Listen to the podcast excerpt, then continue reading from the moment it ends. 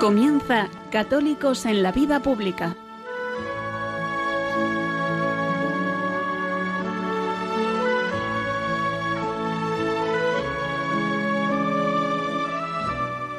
Un espacio dirigido en Radio María por Luis Zayas.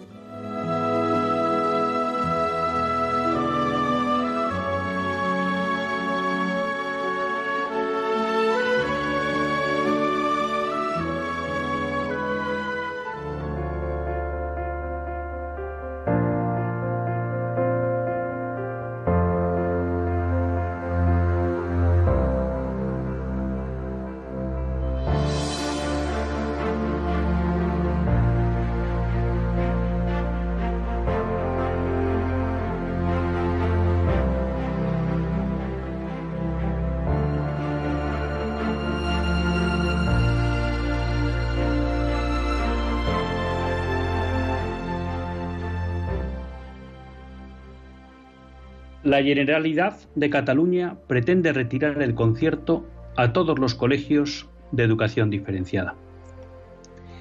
Me imagino que muchos de ustedes, cuando escuchen esta noticia que afecta a 11 colegios en la comunidad autónoma de Cataluña, dirán, esto me suena. Esto, esta noticia la he escuchado muchas veces. Y es verdad es permanente el empeño de los gobiernos socialistas por controlar la educación. Hay que reconocerles que son constantes. Hay que reconocerles que no cejan. Porque ellos saben de la importancia de la educación. Y ustedes preguntarán, ¿por qué es tan importante la educación? Porque controlando la educación, controlamos la mente de los jóvenes. Y controlando la mente de los jóvenes, controlamos las sociedades. Por eso no es de extrañar que cada vez que llega un gobierno socialista al gobierno, da una vuelta de tuerca más al liberticidio que suponen en educación las leyes que tenemos en España y al adoctrinamiento del que cada vez es mejor instrumento nuestro sistema educativo. Fíjense ustedes, hay sentencias favorables ya a colegios diferenciados, si no recuerdo mal, en Asturias y en Andalucía, cuando se les ha tratado de denegar el concierto educativo. No les importa. Saben que van contra la ley. Saben que van contra el derecho de las familias. No les importa. Quieren controlar la educación. Alguien puede pensar que esto es un primer round. No, queridos amigos. Este es el penúltimo round desde el año 1973, que si no recuerdo mal es cuando se promulgó la última ley de educación del franquismo. Desde entonces nuestra legislación pasó a tener una visión contraria a la libertad de los padres en la elección de la educación, una visión adoctrinadora de la educación, porque ya entonces en esa ley de época de Franco se hablaba de que había que formar a los jóvenes para ser buenos ciudadanos del mundo y ya eliminaba cualquier elemento de trascendencia en lo que podría ser el currículum, incluso la referencia a la verdad, que es el objeto propio de la educación. Y también una visión estatista de la educación. Son muchos años en que gobiernos socialistas e inacciones de gobiernos populares han permitido que la educación se convierta en un coto cerrado para el marxismo cultural. Por eso no nos podemos extrañar que hoy, en España, lo que predomine culturalmente sea el marxismo cultural, porque nuestras generaciones están formadas en ello. Poca libertad de educación queda. Si algo cabía todavía es que había padres que podíamos apostar por la educación diferenciada para nuestros hijos. Y eso también nos lo quieren impedir. Es un mantra de la ideología de género, del marxismo cultural. No soportan que haya padres que decidan, reconociendo las diferencias y alteridades que hay entre el hombre y la mujer, porque existen, en el desarrollo cerebral, en el desarrollo físico, en el desarrollo psicológico, y que por tanto provocan que los procesos de aprendizaje sean distintos, no sólo en cuanto al tiempo de maduración, porque las mujeres maduran antes que los hombres, sino también porque las propias capacidades intelectuales están más enfocadas a unas materias u a otras, y por tanto el proceso de aprendizaje se ve mejorado cuando se separa en el aula a niños y niñas. Pero eso nuestros ideólogos de género no lo pueden soportar. No aceptan la diferencia entre hombre y mujer. No aceptan el someterse a la realidad de las cosas. Y por eso lo que buscan es destruirla. Y aquí una nueva vuelta de tuerca. Hay que volver a atacar a la educación diferenciada, violentando los derechos de los padres, violentando la legislación actual. No importa, queridos amigos.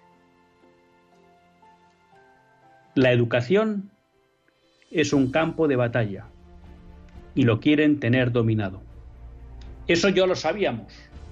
A nadie le puede extrañar que con la llegada del gobierno de Pedro Sánchez volviera a haber una tuerca, una vuelta de tuerca más liberticida, estatista y adoctrinadora en el ámbito educativo.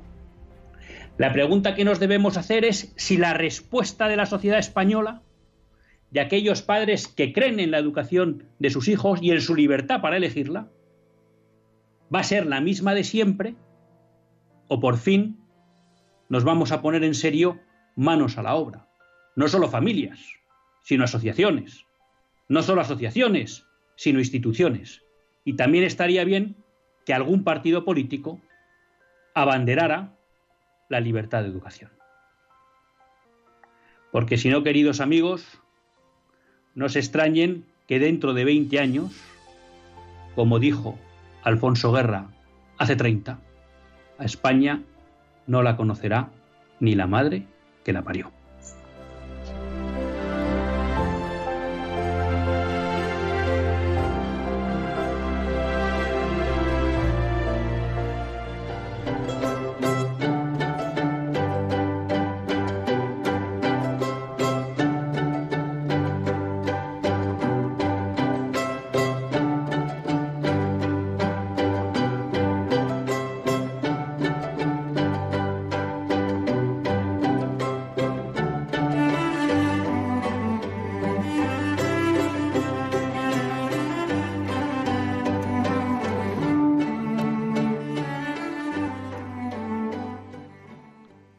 Buenas tardes, queridos amigos de Radio María. Un lunes más volvemos fieles a la cita con todos ustedes para hacer este programa, Católicos en la Vida Pública. Un programa que, como todos ustedes saben, quiere ser una reflexión pausada sobre la actualidad nacional e internacional. Una reflexión que tratamos de hacer siempre desde la óptica del magisterio de la Iglesia y su doctrina social. Una iglesia pues que nunca nos cansaremos de repetir que es madre y, maestra.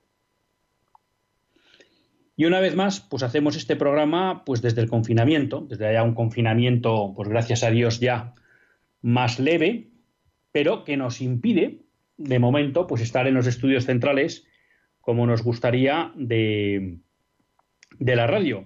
Y bueno, pues poder compartir con todos los voluntarios que están allí y también de una manera más sencilla con, todos ustedes por las intervenciones en el programa. Pero ya ven que lo estamos haciendo en directo y como lo estamos haciendo en directo, pues todos ustedes están invitados a participar en el mismo en los minutos finales que trataremos de ser respetuoso con todos ustedes y dar tiempo de sobra para que, si las hubiera, pues todos aquellos que quieran participar en el programa lo puedan, lo puedan hacer. Bueno, hemos hecho un editorial sobre educación y hemos hecho un editorial sobre educación por dos motivos fundamentales. Uno, eh, bueno, la semana pasada nos desayunábamos con una noticia de la Generalidad de Cataluña, pues que repitiendo lo que han intentado gobiernos de Andalucía, gobiernos de Asturias, bueno, pues querían realizar un ataque contra la educación diferenciada. Y entonces la Generalidad de Cataluña anunció que eh, iba a denegar la solicitud de renovación del concierto económico a escuelas de educación diferenciada. Fíjense ustedes, en julio de 2018 el Constitucional anuló una decisión similar del Gobierno de Cantabria. Ha habido, yo creo que a nivel de Tribunal Superior Provincial, ¿eh? al menos, si no recuerdo mal, en Andalucía también una negativa contra el intento de la Junta de Andalucía de quitar el concierto a algún colegio diferenciado y en Asturias también perdieron los tribunales ese intento de negar los conciertos educativos a colegios diferenciados. Pero no les importa. Ellos siguen para adelante, porque saben que la clave para controlar una sociedad, sobre todo para controlar una sociedad sin necesidad de la violencia, porque la violencia en la historia ha demostrado que tiene sus problemas. Claro que sirve para controlar sociedades, pero es verdad que hay un momento dado que cuando uno le está permanentemente pisando la bota a alguien, pues por un lado es consciente de que le están pisando y en un momento dado puede reaccionar, y luego las sociedades se cansan de que les estén pegando patadas o puntapiés todo el día. Mientras que si usted, desde la más temprana edad, consigue que las personas piensen como usted quiere que piensen, pues llevar al rebaño hacia donde usted quiere es mucho más fácil. Y ese es el kit de la cuestión de la educación en la época moderna. Cuando hablo de la época moderna me refiero, pues básicamente, me atrevería a decir desde el siglo XVIII. Hemos estado y lo hemos repetido muchas veces con, con Alberto Bárcena en el programa, y él siempre ha hablado de cómo la masonería tenía eh, dos grandes obsesiones, el control de la educación y la destrucción de la familia. Y que siempre que conseguía alguna influencia en el poder político promovía dos, dos cuestiones. Estamos hablando ya desde el siglo XVIII, claro, todo esto ha evolucionado mucho, pero era siempre la introducción del divorcio para destruir la familia y, en segundo lugar, la estatalización de la educación, que fundamentalmente en siglos anteriores lo que consistía es en impedir a la Iglesia Católica el ejercer la educación de los jóvenes y de los menores. Bueno,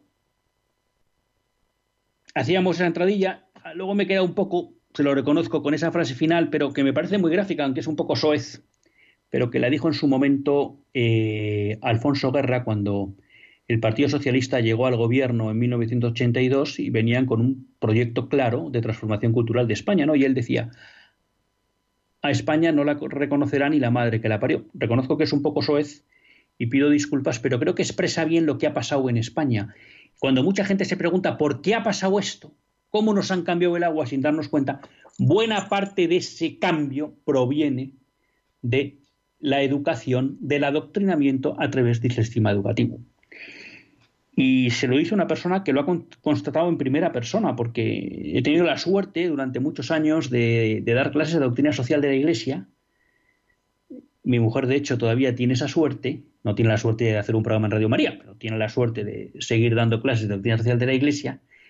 Y claro, como uno entra en temas pues, profundos, antropológicos, de visión de la sociedad, de visión del hombre, incluso de, de visión histórica, del, papel, por ejemplo, de la Iglesia o del papel de España en el mundo, y uno se da cuenta que muchas veces casi da igual en dónde se haya estudiado que los niños, en qué tipo de colegio, vienen con un pack predeterminado ya en muchas cuestiones.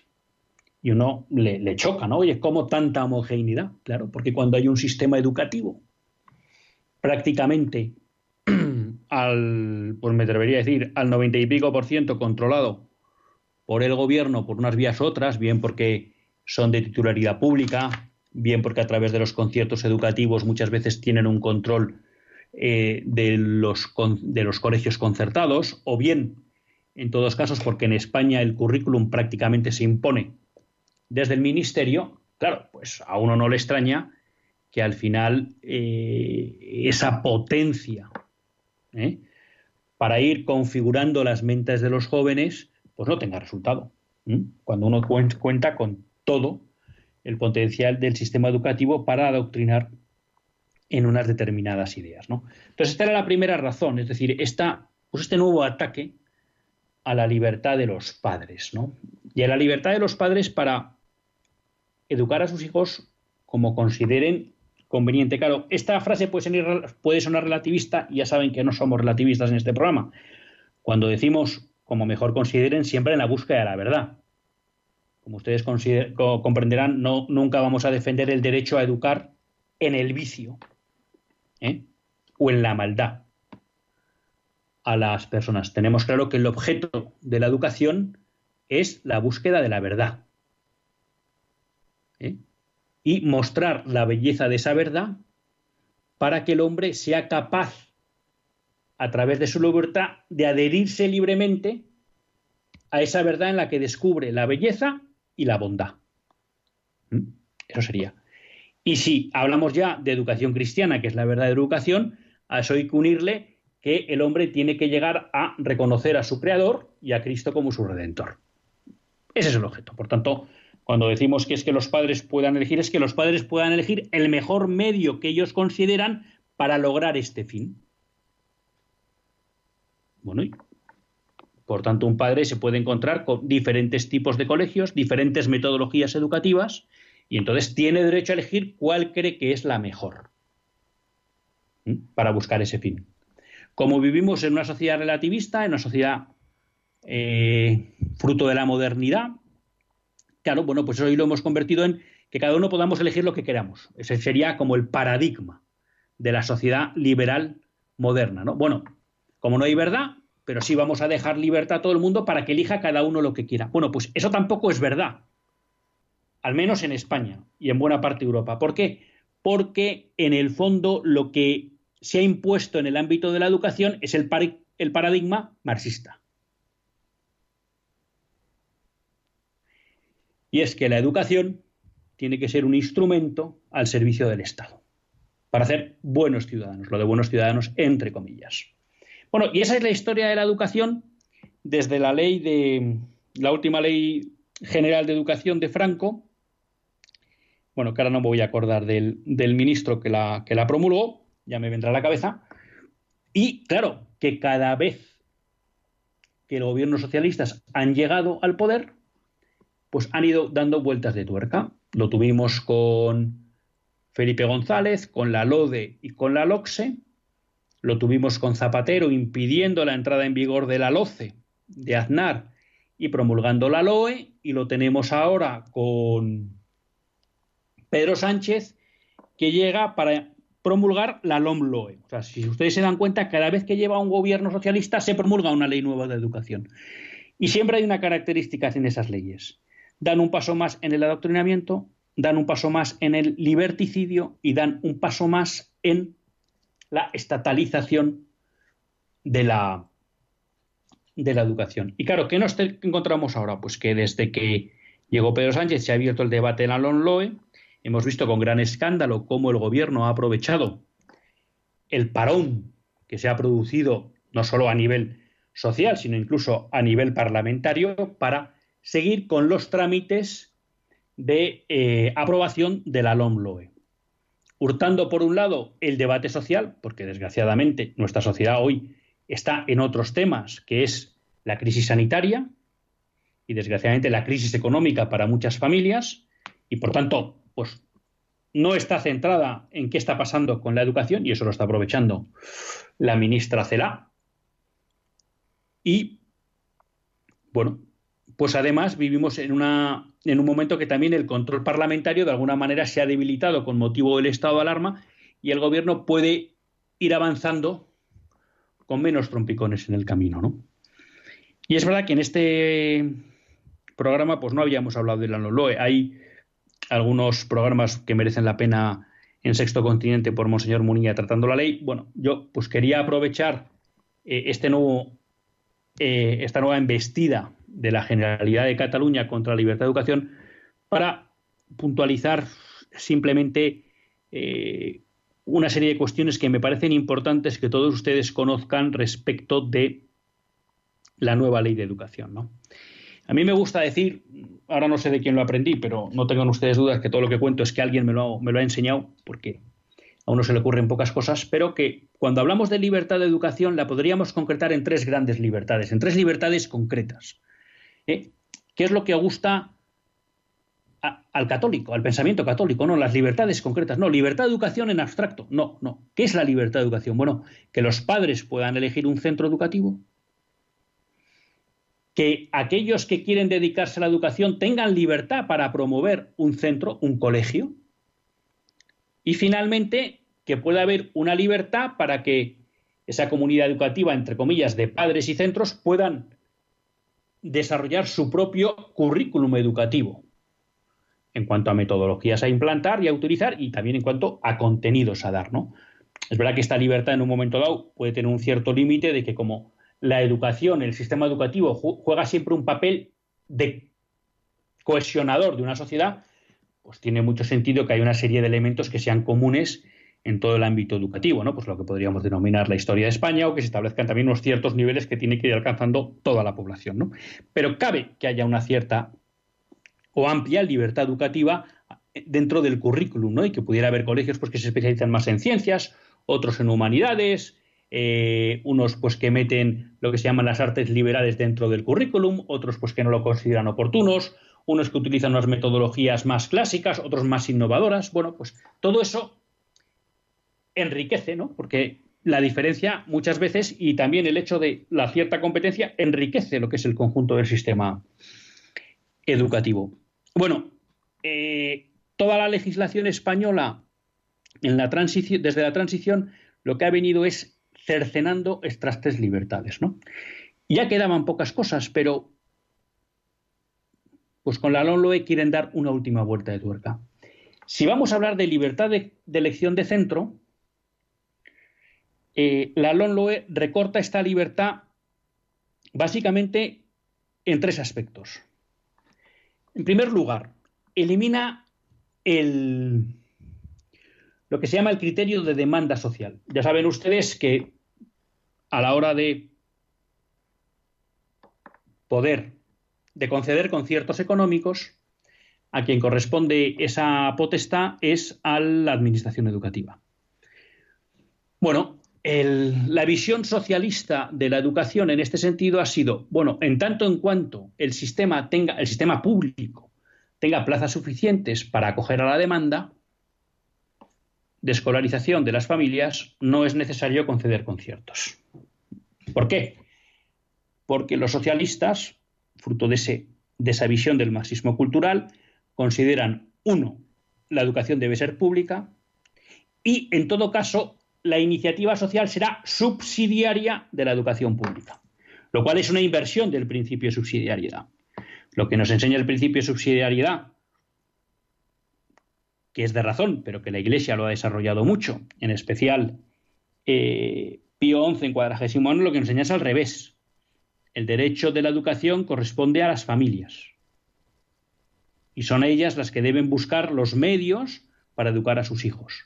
Y solo cuando las familias, a través de las instituciones educativas de iniciativa social, no son capaces de proveerse ese servicio, es cuando el Estado debe intervenir subsidiariamente para cubrir ese hueco, que no necesariamente tiene que ser montar un colegio público, que a lo mejor tiene que ser, puede ser ceder suelos para colegios de iniciativa social, conceder becas, el cheque escolar para que familias puedan acceder a a colegios pues que al ser iniciativa social cobran un determinado precio y por tanto ellas no tienen patrimonio para hacerlo. O sea que son muchas las formas subsidiarias por las cuales el Estado puede apoyar a las familias en ese derecho que tiene la educación.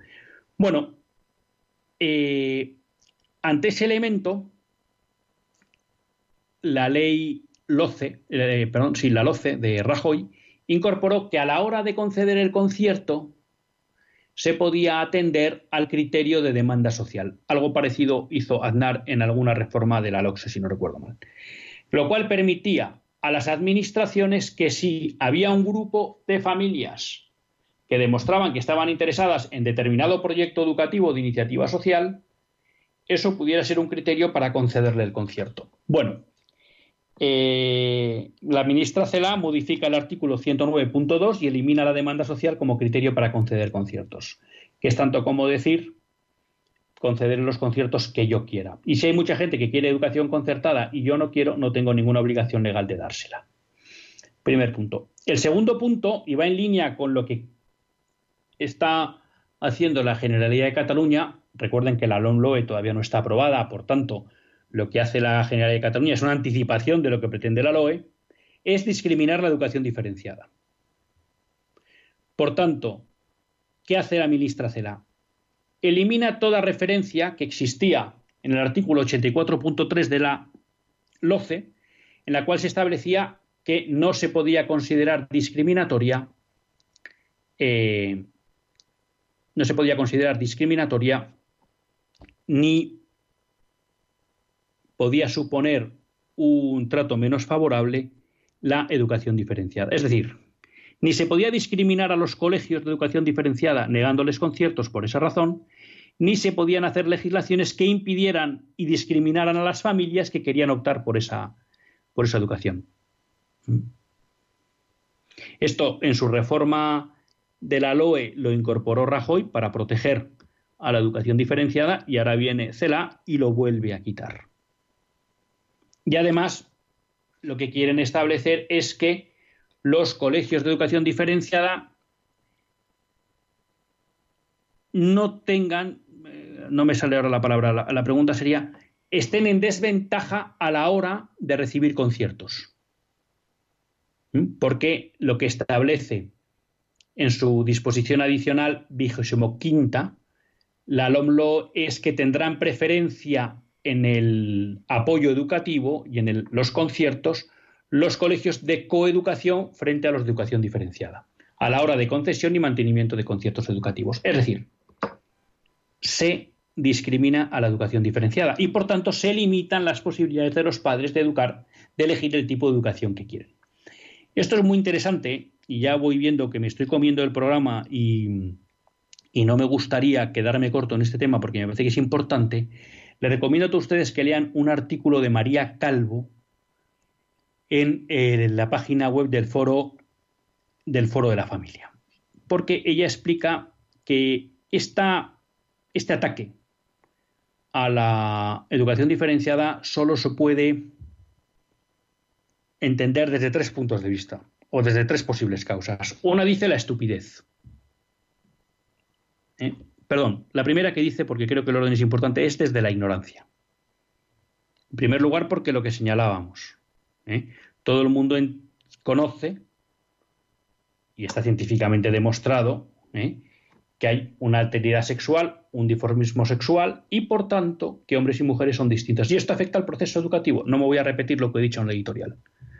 Pero es que en muchísimos países como Estados Unidos, Francia, Reino Unido, Australia, Nueva Zelanda, se están desarrollando cada vez más la educación diferenciada. Y resulta que en los informes PISA, que son los que sirven un poco para medir la, la calidad de los sistemas educativos, bueno, pues salen bien. Y además, María Calvo, que yo le he escuchado también en una conferencia que tuvo en, en la Fundación Valores y Sociedad, explica cómo el sistema de coeducación está abriendo la grieta educativa entre niños y niñas. Y cómo se están acentuando los estereotipos sexuales e incluso cómo esa igualdad de oportunidades cada vez es menor. Por tanto, desde la ignorancia, ¿no? Y recuerda cómo en Islandia, pues hay modelos de educación diferenciada que han sido premiados por su innovación pedagógica. ¿no? Segundo, dice desde la estupidez y explica eh, María, claro que, siguiendo a Ricardo Moreno, dice que al necio le molesta la libertad, porque no sabe qué hacer con ella, y porque hace patente su inferioridad frente a quienes sí saben emplearla beneficiosamente. Por ejemplo, para elegir el sistema educativo que mejor adapta a las necesidades de sus hijos. Efectivamente, hay gente que no quiere libertad. Hay gente que se asusta con la libertad. Por un lado, el marxismo cultural no quiere que las personas tengan libertad, pero es que desgraciadamente también en nuestras sociedades hay gente que prefiere que le digan dónde tienen que educarse sus hijos a elegirlo ellos. Porque les han vendido la idea de que ellos no saben. Cuando, como recordaba el lunes pasado, el viernes pasado, perdón, Monseñor Munilla, citando a, a Aristóteles, que mejor educa a sus hijos son los padres, porque son los que más los quieren. Y a su vez, como sus hijos, a quien más quieren son a sus padres, pues le reconocen más fácilmente la autoridad. Por tanto, no tengamos miedo a tener que elegir. Y si en un momento dado no sabemos, asesorémonos, que hay mucha gente que nos puede ayudar. Y finalmente, desde la maldad. Y aquí María pues cita a, a Unamuno que decía que no hay tonto bueno, ¿no? Por tanto, ignorancia, estupidez y maldad. ¿Y maldad por qué? Lo señala María Calvo y yo coincido con ella. Porque en el fondo lo que hay detrás de esto es atacar sobre todo a la educación católica, que es prácticamente en España la que mantiene el modelo de educación diferenciada. Y yo añado una más. Hay una razón de carácter antropológico. El marxismo cultural no soporta la diferencia entre hombre y mujer. Y que haya educación diferenciada es demostrar que la educación para niños y niñas debe ser distinta y que, como bien explica María, no significa discriminar ni segregar, sino potenciar al máximo las capacidades de cada uno, de hombres y mujeres, para que alcancen luego en el futuro una verdadera igualdad de oportunidades. Y que realmente luego puedan vivir con plena libertad su trayectoria vital. Bueno, pues esto no, no lo soporta eh, el marxismo cultural dominante, ¿no? Por tanto, se discrimina la educación. Hay otro tema que, ha salido varias veces en Radio María, Sexto Continente, por ejemplo, y es que en esta ley se abre la puerta también para eliminar los centros de educación especial. ¿no? Hay una disposición adicional cuarta en la LOMLOE que, bajo una idea falsa de inclusión y sostenimiento bajo una idea falsa de inclusión, porque esa idea de que es que todos nos tenemos que educar todos juntos, porque así estamos todos, somos inclusivos, pues lo que se dificulta es el sostenimiento y el futuro de los centros de educación especial. En el fondo se están poniendo en riesgo las ayudas que muchos de los colegios necesitan para poder sobrevivir. Y los padres de estos niños están en pie de guerra. Porque inclusión no es meter a todos juntos. La verdadera inclusión es la que permite que el día que alcancen la madurez, realmente las personas con discapacidad se puedan incorporar a la vida normal. Y para eso muchas veces, como explicaba, explican sus padres, en, podrán ver diversas entrevistas que ha habido estos días en los medios de comunicación, muchas veces lo que es necesario es que tengan un itinerario educativo distinto, especial, que es el que les va a permitir, cuando alcancen la madurez, incorporarse de verdad a la vida, en sociedad de una manera más plena. Porque ser inclusivo no es juntar, es hacer que sean capaces de vivir juntos, que es muy distinto. Bueno, pues ahí tienen también otra, otro ataque a la libertad de centro. Respecto de las dos siguientes libertades, bueno, ha puesto dos trabas a la libertad de creación de centro en la medida que, por un lado, establece legalmente la obligatoriedad de garantizar la existencia de plazas públicas en todas las zonas educativas. Por tanto, como el Estado va a tener obligación de ofertar en todos los ámbitos plazas públicas, se crea una competencia desleal hacia la iniciativa social, que necesariamente siempre tiene que pedir un precio, y por tanto se dificulta que se creen centros de iniciativa social. Y esto es, volvemos a el mal entendimiento del principio de subsidiariedad. ¿Mm? Primero debería estar la iniciativa social y luego para cubrir el Estado. La ley CELA lo que nos dice es, no, no, no, primero el Estado y luego, si pueden, pues que venga la iniciativa social. Y finalmente impide a las administraciones educativas convocar concursos públicos para la construcción y gestión de centros concertados sobre suelo público dotacional. Esto ha sido, por ejemplo, un instrumento muy utilizado por la Comunidad Autónoma de Madrid, en especial en la época de, Ruiz Gallardón y sobre todo de Esperanza Aguirre, en la que favorecía la creación de centros de iniciativa social cediendo suelo público, con lo cual buena parte de la inversión que había que acometer pues era reducida y eso favorecía que se crearan centros y que también lo pudieran hacer a precios más asequibles.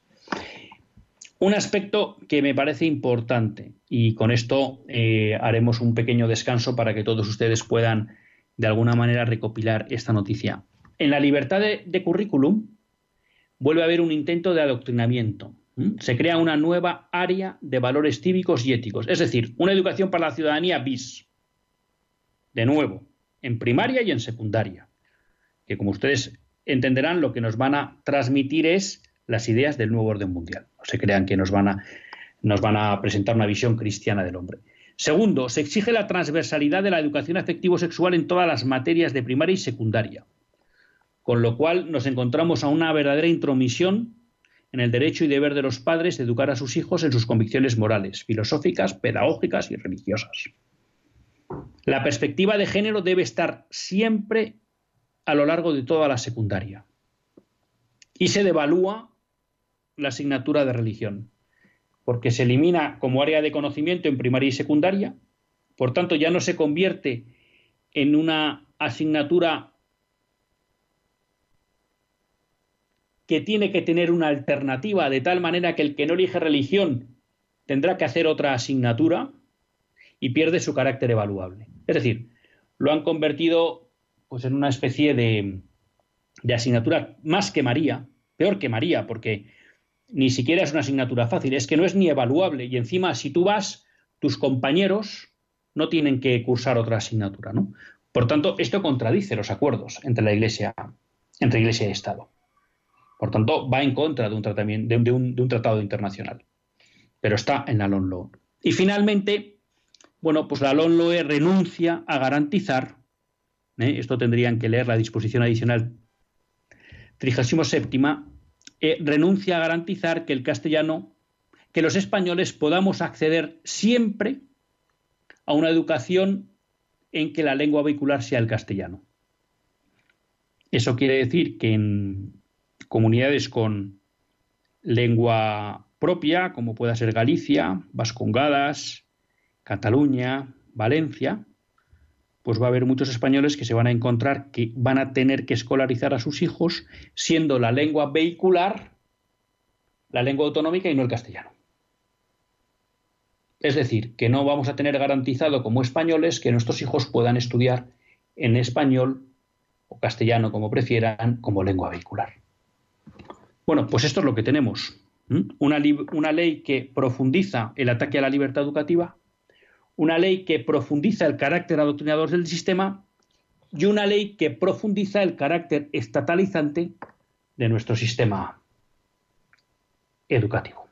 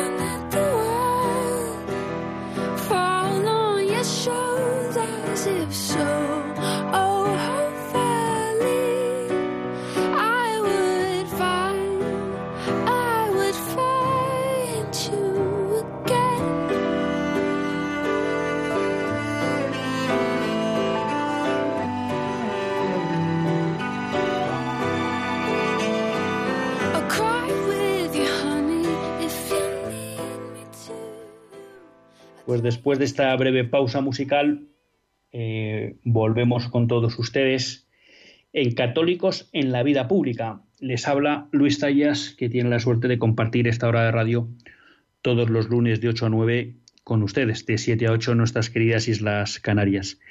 Les decía pues que hemos vuelto al directo, ya volvimos la semana pasada al directo, así que si alguien quiere participar en el programa, pues que se anime y llame al 91 005 9419. 91 005 9419. Y bueno, la verdad que cuando estábamos haciendo esta pausa, nosotros solemos presentar el programa como una reflexión pausada. Y me estaba quedando la duda si hoy hemos ido un poco pues al galope, ¿no? Porque son muchas las cuestiones que hay que centrar de esta ley y bueno, pues quizá las hemos tratado de agotar todas un poco demasiado rápido, pero hay programas interesantes también en, la radio, pues donde en Radio María, donde se ha ido también pues analizando en más profundidad este los problemas que plantea esta ley y luego en cualquier caso pues siempre les digo que nos pueden escribir a católicos en la vida pública arroba radiomaria.es o en el programa y podemos profundizar en los aspectos que ustedes que ustedes quieran, ¿no? Hay cuestiones que a mí pues también me gustaría compartir con todos ustedes. Siempre esta segunda parte pues la utilizamos un poco para sus llamadas o para también dar una vuelta a, noticias, ¿no? Referentes pues quizá a lo que podríamos denominar un poco pues esos principios innegociables que nos marcó Benedicto XVI, pues como la libertad de educación, la defensa de la vida, la protección de la familia, la búsqueda del bien común, ¿no? Si empezamos por una cuestión pues a la que yo creo que cada vez tenemos que hacerle prestarle más atención y que es verdad que ha sido una constante a lo largo de la, historia de la Iglesia, ¿no? Las persecuciones. Uno es los ataques a los cristianos, ¿no? Los ataques a la libertad religiosa. Y la verdad que, pues que cada vez son más las noticias que llegan sobre esa, sobre esa cuestión, ¿no? Solo la semana pasada, pues empezábamos con un nuevo ataque en Estambul a una iglesia católica donde se rompe una cruz. Tres semanas antes se había atacado otra iglesia del patriarcado armenio. Bueno, pues vemos cómo en muchos países de mayoría islámica, pues nos estamos encontrando con permanentes ataques a, lo que son los fieles cristianos y los templos cristianos. Eh, había una noticia de Persecution Relief en la que en un informe nos indicaba cómo en la India, desde enero de 2016 hasta abril de 2020, se habían registrado 1.961 casos de crímenes de odio contra los cristianos en la India. Esos son los registrados. Viene a decir el informe que los casos no registrados son muchos más, ¿no? Y que incluso muchas veces el ataque se produce contra fieles que no es que estén de alguna manera evangelizando, sino simplemente incluso haciendo una labor de asistencia social, ¿no? O sea que realmente, pues ahí se ve que hay un odio fuerte. También comprensible en un sentido, que me entiendo lo que quiero decir, que saben que esa caridad está movida por el, por el amor a Dios y quizá por eso les duela también el ejercicio de la caridad por parte de los cristianos, ¿no? Pero cuando digo comprensible lo digo en ese sentido, por todo totalmente rechazable, ¿no? Pero que se dan cuenta que en la caridad, en la asistencia social, los cristianos también están movidos por el amor a Dios y por el amor de Dios a ellos, ¿no? Y a los hombres. Por tanto, lo ven también como un elemento evangelizador. Bueno, pues 2000, 2000 eh, 1961 casos en 52 meses da 37 al mes, es decir, más de un ataque de odio al día registrado. ¿Mm?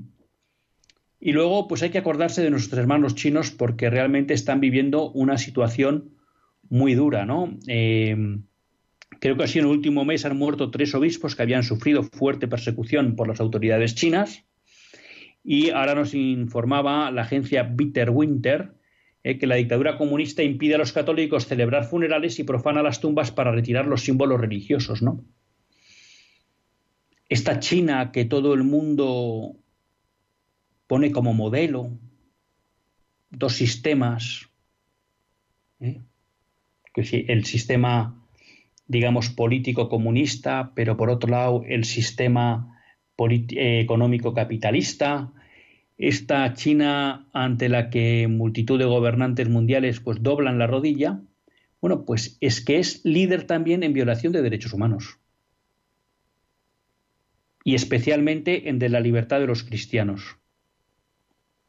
Y nadie es capaz de levantar la voz para denunciar esto. Y todas las instituciones internacionales y buena parte de los gobernantes mundiales le hacen la ola. Y no dejamos de firmar tratados con China, que permanentemente machaca a nuestros hermanos cristianos. Bueno, pues ahí está la persecución de la Iglesia, ¿no? Que sufre la Iglesia y que vemos que no, que no remite en el mundo. Otra cuestión que siempre nos gusta tratar y que, bueno, pues pensamos que, que siempre tenemos que tenerla ahí, es la cuestión de la defensa de la vida, ¿no?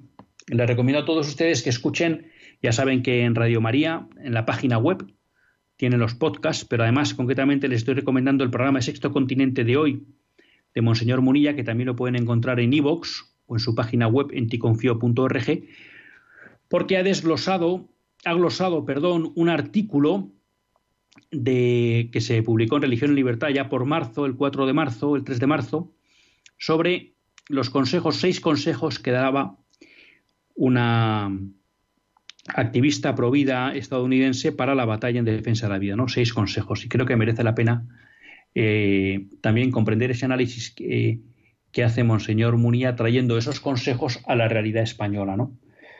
Porque, bueno, pues ha vuelto a salir la noticia nuevos o nuevas evidencias de cómo Planned Parenthood, la Internacional Mundial del Aborto, comercia luego con los restos de los de los abortos. ¿no? Y, bueno, pues esto es una vergüenza a la que nadie quiere poner coto y nos encontramos con, con esta situación. Voy a hacer un breve comentario sobre esta cuestión y doy entrada a Roberto y a Antonia. Eh, en Argentina, patria del Papa, bueno, pues el nuevo gobierno peronista eh, quiere volver a abrir el debate de la legalización del aborto y lo va a tratar de instar. Eh, recuerden que ahí hubo una movilización social tremenda eh, cuando el anterior presidente trató de legalizar el aborto y no fue posible, pero ahora lo Macri y ahora lo quieren volver a intentar los peronistas. Y simplemente recordar una cosa que yo creo que, que merece señalarse, ¿no? El padre Santiago Martín, en uno de los vídeos que emite semanalmente, bueno, pues nos recordaba que la gran pandemia de nuestro tiempo no es el coronavirus, que si nos vamos al número de muertos es el aborto con mucha diferencia. Y si además sumamos todas las víctimas que deja alrededor, como las madres, vamos, es la pandemia de la historia. Pero no reaccionamos ante ella. ¿Será como me decía alguien porque no nos afecta? Con el coronavirus nos entra el miedo porque pensamos que lo podemos coger. Y como del aborto pensamos que estamos libres, pues yo creo que también es momento para la, reflexión, pero desde luego es tiempo para dar paso a Roberto y a Antonia. Roberto de Madrid, buenas tardes. Buenas tardes, don Luis Falla. ¿Cómo se encuentra? Pues yo muy bien, muchas gracias. Oiga usted, don Luis, he escuchado muy detenidamente su programa, lo sigo con mucha asiduidad, porque es la voz de la iglesia, es la voz del Señor Jesús que está clamando al grito partido justicia. Sabemos muy bien que estos gobiernos socialistas y ahora sociocomunistas son prácticamente unos enemigos totalmente enfrentados contra Dios y contra el hombre de buena voluntad. No se puede bajo ningún concepto aceptar que estos señores quiten la ayuda a los colegios concertados donde nuestros hijos adquieren una formación integral, no solamente a nivel intelectual, sino a nivel moral, que es fundamental para tener una sociedad como Dios manda. Por tanto, estamos en línea con usted, estamos en línea a luchar para reclamar nuestros derechos y nuestros derechos tenemos que ponerlos en práctica. El dinero que recauda el gobierno son los impuestos del pueblo y por lo tanto ese dinero tiene que invertirse conforme la voluntad del pueblo, no como lo que quieren estos señores. Hablar, luchar, resistir y vencer. Estamos con Cristo y con Cristo venceremos. Tenga usted un buen día y que Dios le bendiga su programa y a Radio María. Buenas tardes. Pues muchas gracias, Roberto, por su cañosa intervención y por su tercera intervención. Pero vamos a darle primero paso a Antonia y luego intentamos glosar algo, todas las cosas tan interesantes que nos ha dicho. Buenas tardes, Antonia, desde Córdoba. Buenas, buenas tardes, don Luis. Me alegro un montón ya de que haya vuelto el directo y de escucharle. pues nosotros también. Y muchas gracias por llamar. A ustedes siempre. Mm, yo lo que quería era mm, hacer un poquito de hincapié, porque claro, mm, más de acuerdo no se puede estar con todo lo que ha dicho usted, ¿no? Pero hacer un poquito de hincapié en que los, los católicos también estamos un poquito dormidos, ¿no? Yo sé que, que hay mucha gente, oye, que no le da importancia a, estas cosas que están pasando, que dicen que bueno, que que no sé, y, todo el mundo no es ateo. En España hay no sé cuántos millones de católicos y, y, y apenas se oye, se oye, gracias a Dios se oyen algunas voces, pero muy poquitas, muy, no sé, y, y, por parte de la Iglesia también demasiado mm, correcto, demasiado para no molestar, demasiado. Yo comprendo que no se puede, que hay que hacer todo lo más correcto posible, ¿no? Pero mm, yo creo que es que también mm, Mm, estamos, no sé, como anestesiados los mismos católicos, no sé, parece que es que no nos importa. No sé, ¿se ha cortado? No, no, no, no, está aquí. Ah, y, y, y yo, yo qué sé, yo, yo quería hacer un poquito de hincapié de que la gente sepa que no da lo mismo un gobierno comunista, un gobierno ateo con un gobierno que no lo sea, ¿no?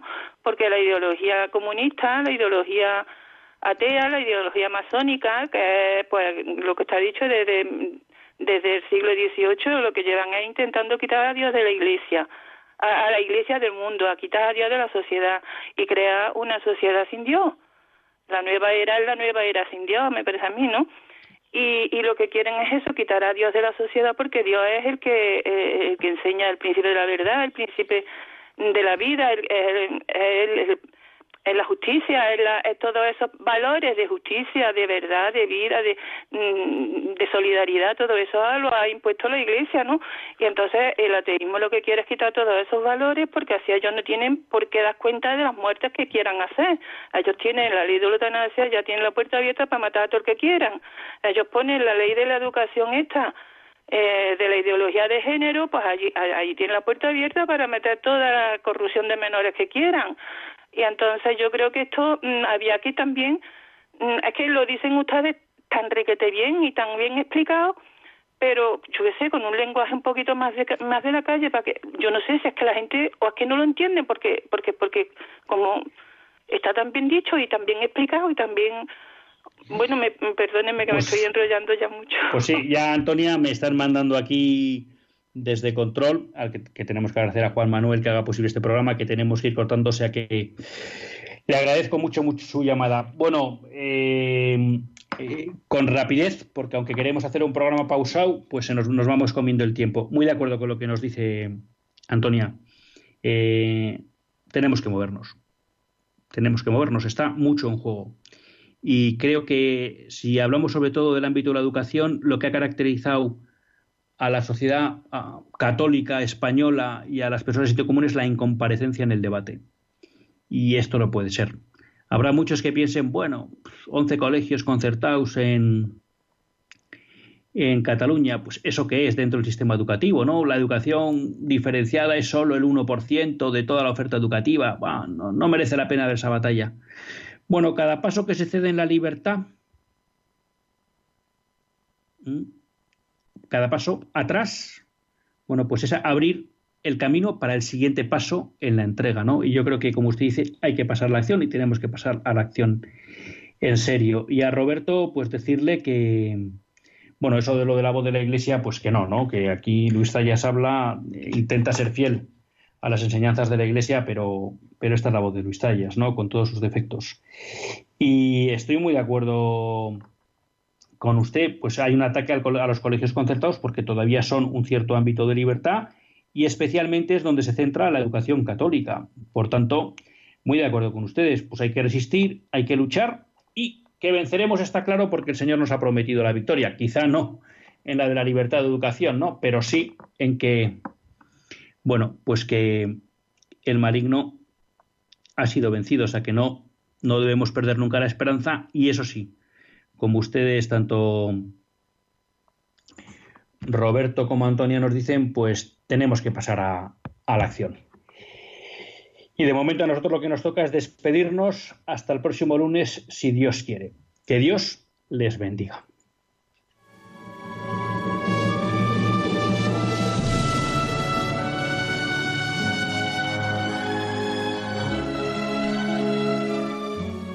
Así concluye Católicos en la Vida Pública, un programa que dirige Luis Zayas.